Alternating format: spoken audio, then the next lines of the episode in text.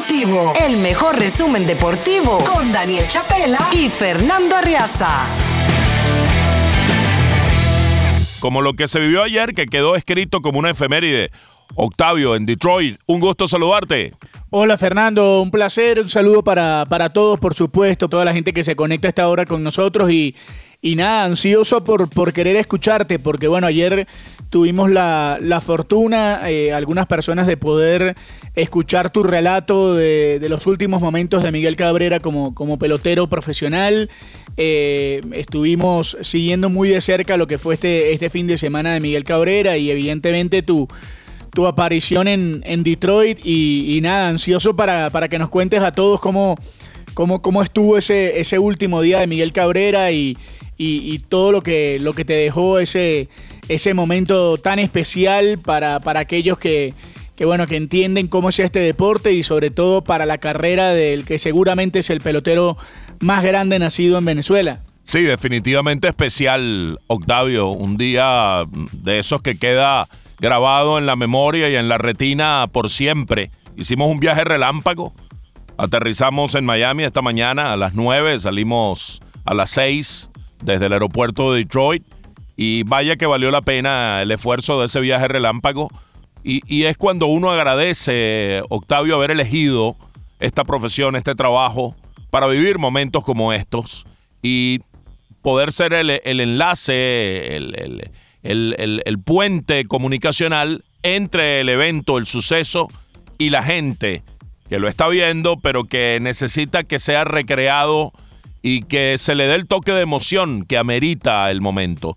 Y para esto es que uno vive y, agradece eh, ser parte del mundo del deporte y poder uh, trabajar en uh, el maravilloso mundo del deporte, porque crea atmósferas, situaciones, emociones que eh, hay momentos en que resultan indescriptibles y que simplemente lo que basta es ver, escuchar una ovación, un gesto, una mirada, una lágrima, un encuentro como el de la familia de Cabrera cuando ya hace ese último out de su carrera. Su carrera no termina con un batazo eh, para el recuerdo, sino con una jugada en primera como para eh, subrayar y dejar claro que él no fue un bateador designado, que se hizo bateador designado ya en la parte final de su carrera, los últimos años mermado físicamente, con la edad que ya lo alcanzaba, tiene 40 años, pero apenas un 18% de sus juegos fueron como designado. El resto de su carrera fue un jugador defensivo que no fue brillante, su brillantez estaba con el bate, con ese bate crea, construye su carrera de salón de la fama, incuestionable, pero defensivamente tampoco era un, un, peso, era un tipo que además en alguna ocasión hizo un sacrificio por el bien del equipo.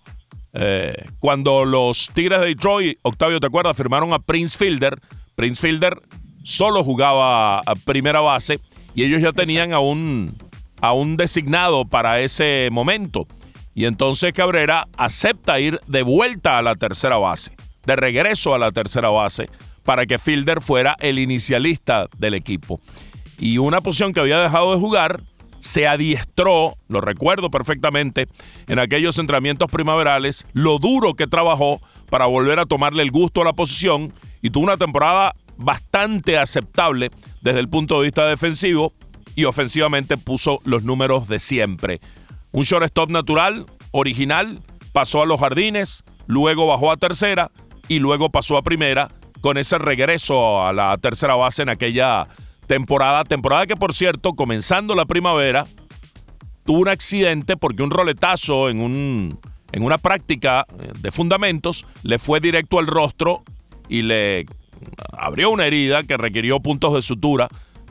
Eh, por ese día o al día siguiente o dos días después, llegué a Lakeland y ya Cabrera estaba de vuelta a la acción y de vuelta a su, a su rutina normal un poco esos detalles que fueron eh, construyendo lo que ayer desencadenó tanta admiración de la gente, Octavio, porque caramba, es un muchacho de Maracay, de la Pedrera, de un barrio humilde, que se ganó a una ciudad completa. Detroit ayer estaba rendida a los pies de Miguel Cabrera, eh, aclamándolo, agradeciéndole por los 16 años que desarrolló en esa, en esa ciudad vistiendo el uniforme de ese equipo. Y mira que aman a sus equipos, la gente en Detroit. Y, los Tigres son una, una, buena muestra de ello. Tienen, tienen tiempo que no ganan, pero sus ídolos son sus ídolos y los veneran. Y ayer, eh, pues fue una manifestación palmaria de lo que significó y dejará plasmado y dejará como legado Miguel Cabrera en la ciudad de, Detroit. Fue realmente emocionante y, te repito las palabras con las que comencé, Octavio, y le repito a toda nuestra audiencia, es cuando uno agradece trabajar en esto, en el deporte.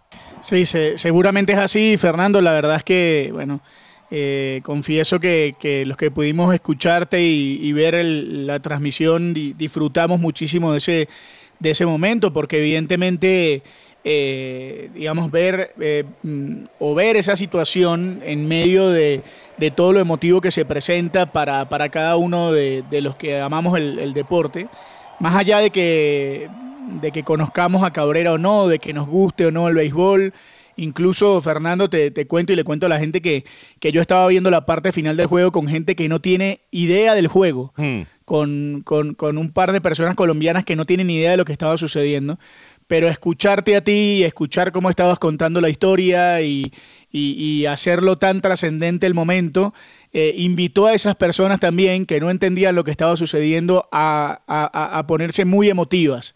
Eh, a, que se le pusieran los, los, pelos de punta, como dijiste en tu relato, a, que bueno, vivieran y fuesen parte de, esta, de, esa historia. Y, la verdad es que ese, al final es el objetivo, ¿no, Fernando? Poder transmitirle a la gente todo lo que está sucediendo en un lugar tan lejano que sea o, tan cercano que sea y que uno pueda eh, tomarse un avión mentalmente y, trasladarse a ese lugar y sentarse con contigo, con Efraín Sabarce, con todo el equipo, con Freddy Chercia, con todo el equipo de transmisión que ayer tuvieron el, placer de, poder hacer eso. Y la verdad fue fue, fue muy emotivo, por eso estaba ansioso de poder escuchar eh, cómo habían sido esos momentos, Fernando, y cómo había sido el, el encuentro con, con, esa gente, con esa ciudad y, con esa afición que, que ayer veneraba tanto al, número 34 de los Tigres, al número 24, perdón, de los Tigres de Detroit. Sí, señor, gracias, gracias por esas palabras, eh, Octavio, y, y, sí, se trata de, de vivirlo y de canalizarlo eh, sin pretender que uno es el protagonista. No, no, no. El protagonista está allá, en el terreno. Eh, eh, el show es allá, en el terreno. El evento es el que simplemente uno es el vaso comunicante para el vínculo. el vínculo para con la gente, para con la audiencia y tratar de, bueno, de realzarlo y de darle el toque que ese protagonismo merece allá en el terreno de juego. Entonces, sí, es simplemente no, no perder los parámetros, no perder eh, la jerarquización de lo que pasa y de lo que va produciéndose en la medida en que se desarrollan los acontecimientos. Después, cuando vuelve Cabrera al terreno y habla, eh, pues bueno, también se desbordan las emociones. Eh, dijo, entre otras cosas, me dieron la oportunidad de decir adiós. Voy a valorar este momento por el resto de mi vida. Después ah, agregaba, fue un día que no voy a olvidar. No podía concentrarme, no tenía un plan de juego, lo único que quería era pescar un picheo e intentar sacarla del parque, pero no funcionó. Tenía de 3-0, ese boleto me hizo el día. Prácticamente le, le pidió perdón a la gente porque, vaya, tuvo esos dos ponches y no tuvo buenos turnos. Pero caramba, es un ser humano al final que sí, probablemente estaba desbordado por la emoción, por uh, algo que viene haciendo por tantos años, comprendiendo y asumiendo y, en el momento en que ya siente que se termina la carrera, internalizándolo de tal modo que eso, pues, caramba, se lleva, se lleva por delante y nula cualquier uh, pensamiento. Luego dijo, estoy contento de poder decir adiós y muy feliz de poder sacar un auto en primera. Tenía años que no pisaba la primera base y bueno, todavía las manos están buenas, dijo con un toque de, humor. Gracias en dirección a los aficionados un gracias no es suficiente ante todo el cariño que recibí durante toda mi carrera. Estoy muy emocionado, gracias por el soporte, estoy contento. Mañana me toca llevar a los niños a la escuela. Es difícil, tengo una vida normal ahora. Culminó entre risas y antes sí, lágrimas, porque sí, culminó una, una carrera. Hay que verle la cara a una persona que está jugando béisbol desde que tiene uso de razón prácticamente, Miguel Cabrera, Octavio, desde que es un niño está jugando béisbol y, amó al deporte eh, desde, desde, el, desde el primer momento. Fue un flechazo, un amor a primera vista y se dedicó al deporte desde niño. Comenzó a desarrollar un talento como pocos lo tienen, con esa cualidad de bateador que lo incrusta en la historia en lugares relevantes. Vaya, es uno de siete con al menos 500 honrones y al menos 3.000 hits. Es uno de tres con al menos 500 honrones, al menos 3.000 hits y 300 de averaje de por vida o más, y es el único que, junto a Willie Mays y Hank Aaron, que tienen averaje de 300 o más, 500 honrones o más y 3.000 hits o más, Hank Aaron y Willie Mays no ganaron la triple corona y Miguel Cabrera sí lo hizo. Entonces, ese talento que derivó en conseguir todas esas hazañas, números, eh, que lo convierten en leyenda, lo viene desarrollando desde niño, desde ligas menores, luego 21 años en grandes ligas, y comprender que se acabó, que ya no va más, el año que viene no se reporta los entrenamientos primaverales y que viene otra parte en su vida, no, no es fácil de asumir y por eso el momento es tan intenso, Octavio. Yo, yo creo que hay que estar, eh, eh, digamos, muy, muy bien de la cabeza, Fernando, para, para asimilar esas cosas de golpe, ¿no? Porque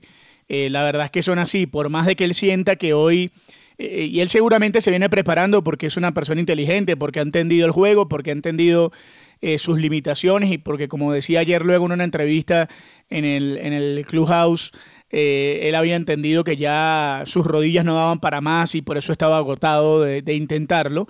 Pero, pero debe, ser, debe ser duro porque él, él va a amanecer hoy eufórico por todo lo que vivió, seguramente va, a tomarlo como las vacaciones que iban a hacer igual con el equipo eliminado para pensar en el, en la próxima, en el próximo sprint training, pero a medida que pasen los días se dará cuenta que, bueno, que, se acabó, ¿no? Y que, y que debe tener el apoyo de, de la gente alrededor y de su familia.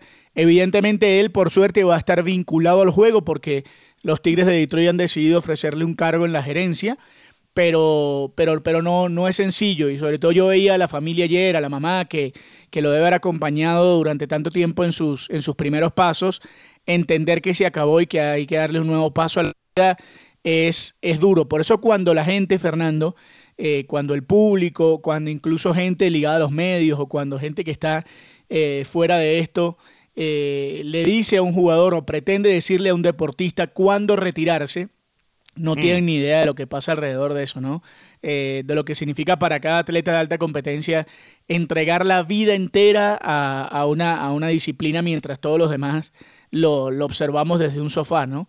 Eh, es, un momento duro y seguramente, seguramente tendrá que tener apoyo de, su gente para, para pasar esto de la mejor manera posible. Sí, cuando lo vaya asimilando, cuando se acerque marzo y comprenda que no tiene que prepararse porque todos los jugadores hoy día tienen un, entrenamiento previo al entrenamiento. Llegan antes, antes hace que 20 años, 25 años, un poco más, llegaban a ponerse en forma a los entrenamientos y llegaban un poco mm, excedidos en peso. Todavía pasa con algunas excepciones, pero la mayoría de los jugadores hoy día llega en forma física, producto de un régimen previo muy intenso de gimnasio, de pesas, de acondicionamiento, de aeróbico, hacen una rutina en, en enero, febrero y llegan al entrenamiento simplemente a tomar forma de juego beisbolero, a tomar ritmo de juego beisbolero, pero físicamente ya muy en forma. Entonces, eh, cuando comprenda y asimile que ya no asume ese reto y que no se reporta al campo de entrenamiento, bueno, ahí es donde eh, el apoyo familiar de sus hijos, su nueva vida, llene, llene eh, el vacío que va a dejar, porque es inevitable sentir ese vacío de no tener que ir o no, ir con el gusto con el cual iba al campo de entrenamiento para, para una nueva campaña, con toda la ilusión que genera una nueva campaña, todos los retos que implica eh, el, afán de competir, porque lo que más le cuesta a estos deportistas, Octavio, irse es que todavía tienen ese gusanillo de la competencia por dentro y siente que lo pueden seguir haciendo. No todos tienen la capacidad de tomar la decisión en el momento correcto y y por supuesto que, de acuerdo contigo, eh, qué sabroso desde acá retirar a jugadores y decir, no, porque ya este, hay que tiene que retirarse. Pero ¿qué es eso? Y hay gente que lo hace. Entonces, a, uno le gustaría que venga un diga, este tipo ya no está narrando bien, que se retire, ya no da más, ya, ya, no, ya no puede hablar en un micrófono. No, no, no, a mí tampoco me gustaría eso. Entonces, uno no puede hacer eso con el, con el atleta, con el jugador, ¿no?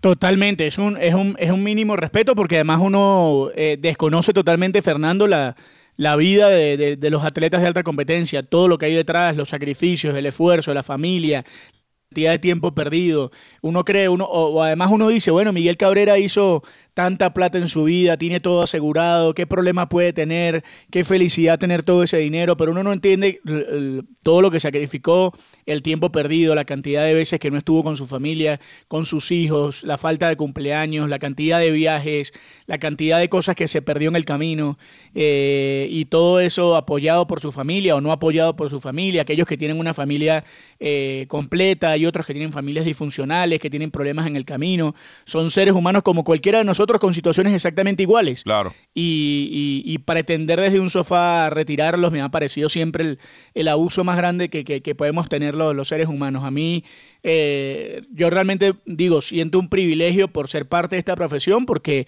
nosotros vamos a poder ejercerla hasta que nuestra cabeza nos dé no, no, no tenemos ese problema que tienen los atletas de, de, tener que retirarnos en un momento de la carrera por, porque físicamente no damos más. Nosotros incluso tenemos una, una actividad mucho más longeva.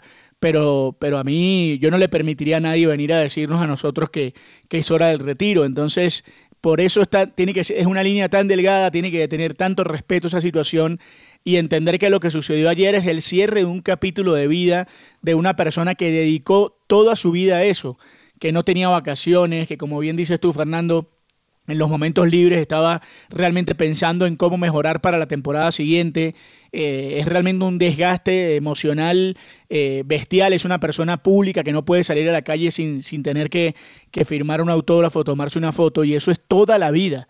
Entonces, eh, ayer se terminó un ciclo deportivo, pero seguramente para una persona que en los Estados Unidos y, fuera de eh, Estados Unidos, en, en, Venezuela, por ejemplo, va a seguir siendo una referencia. Eh, a partir de hoy su vida cambiará, pero seguirá siendo Miguel Cabrera la leyenda, ¿no? Y eso eh, también tiene, tiene otro camino a seguir. Tal cual, tal cual. Y con el aliento de, del nuevo cargo de, de, de, estar involucrado para el equipo que, que pues le albergó, le acogió, lo adquirió desde, desde los Marlins de la Florida, eh, con gente que conoce, con gente que, que está a su alrededor, va a estar muy a gusto como parte mm, de la gerencia del equipo de los Tigres de Detroit. Él tenía opciones de contrato todavía para dos años más, pero evidentemente estaba claro que la decisión era retirarse luego de este año y no intentar eh, disparar otro tipo de, negociaciones, de, de, contratos que se hubieran disparado si él, por ejemplo, hubiera llegado entre los tres primeros o cinco primeros al MVP este año. Se disparaba automáticamente un nuevo contrato para la próxima temporada. Pero está claro que ha habido una, una merma, producto del paso inexorable del tiempo, de la edad, de las lesiones, y que era el momento justo y correcto y reconduce Detroit todo esto para tenerlo como esa leyenda ahora en otro rol en el que seguramente será también muy influyente Miguel Cabrera. Así que fue un día realmente especial, englobado en ese gracias Miggy que se hizo viral durante todo el fin de semana. Daniel Chapela y Fernando Arriaza no necesitas ver los juegos, ellos te lo cuentan.